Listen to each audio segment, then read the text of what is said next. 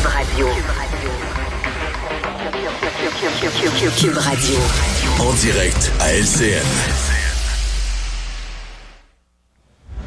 Allons retrouver notre collègue Geneviève Peterson dans nos studios de Cube Radio. Salut Geneviève. Bonjour Julie.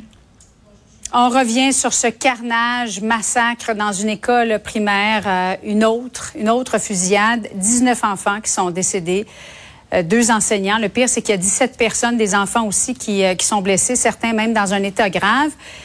Comment et quand les élus américains ou les Américains vont-ils affronter finalement le lobby des armes à feu, selon toi? Oui, j'ai envie de dire quand est-ce que les Américains vont se fâcher?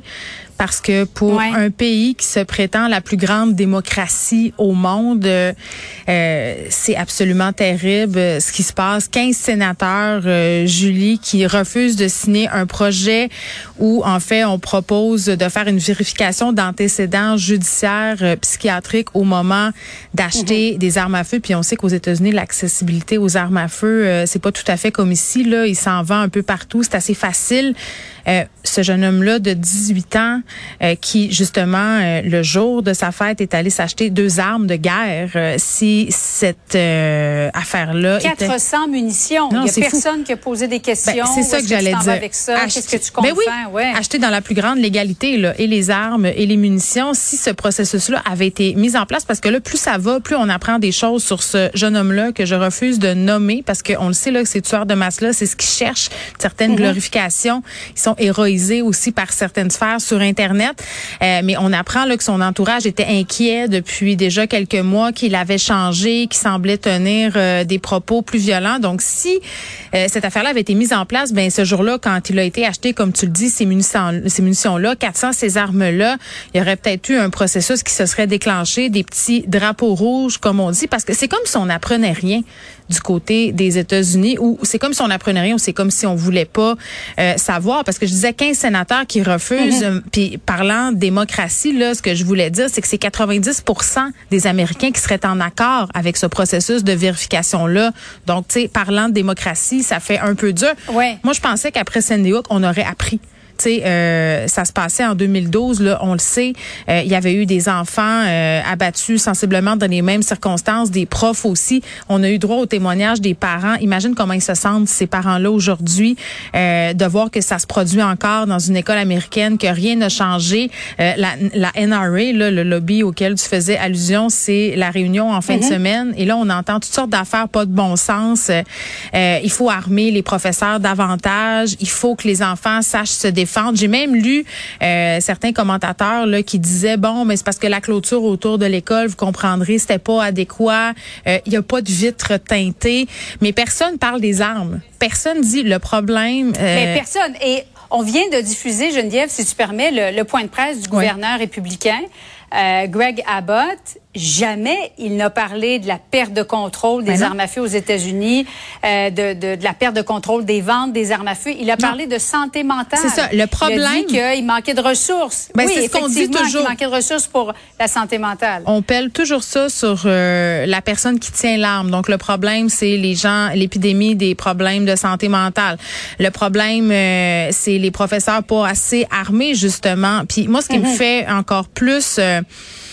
ce que je trouve encore plus dommage et triste, c'est que ce jeune homme-là avait écrit ce qu'il s'en allait faire sur les médias sociaux. Et ça, Julie, c'est pas la première fois qu'on voit ça.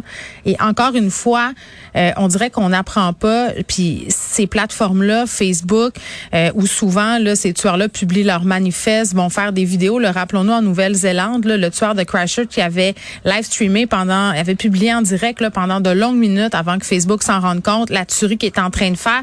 Là, ce jeune homme-là qui a dit je viens de tuer ma grand-mère et là, je m'en vais euh, faire une souris dans une école. Comment ça se fait que ces plateformes-là ne réagissent pas plus rapidement? Si tu mets une photo de ton sein sur Facebook, ça prend deux secondes que l'algorithme, entre guillemets, euh, est interpellé et qu'on agit. Comment ça se fait quand on a des propos violents comme ça? Ça passe comme dans du beurre sur ces plateformes-là. Là aussi, il y a des questions à se poser. Oui, parce qu'il y, a eu 30 minutes entre le moment où il a blessé sa grand-mère, il lui a tiré au visage, et le moment où il est arrivé dans cette école primaire. Et Geneviève, une des premières réactions, on l'a à peu près tous entendu hier, mais je pense que ça vaut la peine de, la rediffuser.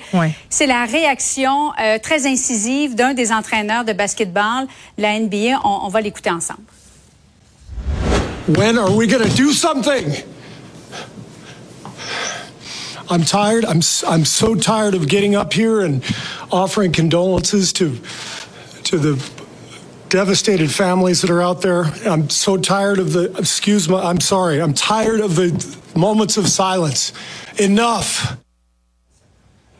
Je pense que ça résume la pensée de, ouais. de bien des gens aujourd'hui. Ben, je, je, la trouve formidable cette réaction-là parce que c'est ouais. t'as un micro, tu t'en sers, euh, peu importe là, pour dénoncer euh, ce qui se passe parce que c'est assez ironique quand même de dire qu'on s'habitue à ce genre de tuerie-là et qu'on va observer. Puis c'est ce qu'il dit un peu plus tard là, dans son allocution. C'est quoi? On va on va faire une minute de silence puis après on va aller jouer une game de basketball puis mm -hmm. la vie va continuer c'est complètement révoltant, c'est complètement aberrant, puis ça fait pas de sens. Puis sur les médias sociaux, il y a plusieurs parents américains qui sont en train de se dire ben écoutez là, moi je veux pas élever mes enfants ici là. Moi j'ai des amis qui me disaient si j'habitais aux États-Unis je pense que je ferais l'école à la maison parce que ça a plus de sens ça arrive bien trop souvent euh, ces histoires là puis il y, y, a des tweets qui sont devenus très très populaires qui ont été largement partagés. Celle d'une médecin là le tweet d'une médecin? Oui c'est une chirurgienne plastique qui dit un peu ironiquement est-ce qu'il y a quelqu'un qui cherche euh, une chirurgienne? Je suis bonne mais je fais des bons latés aussi. J'ai besoin d'élever mes enfants ailleurs.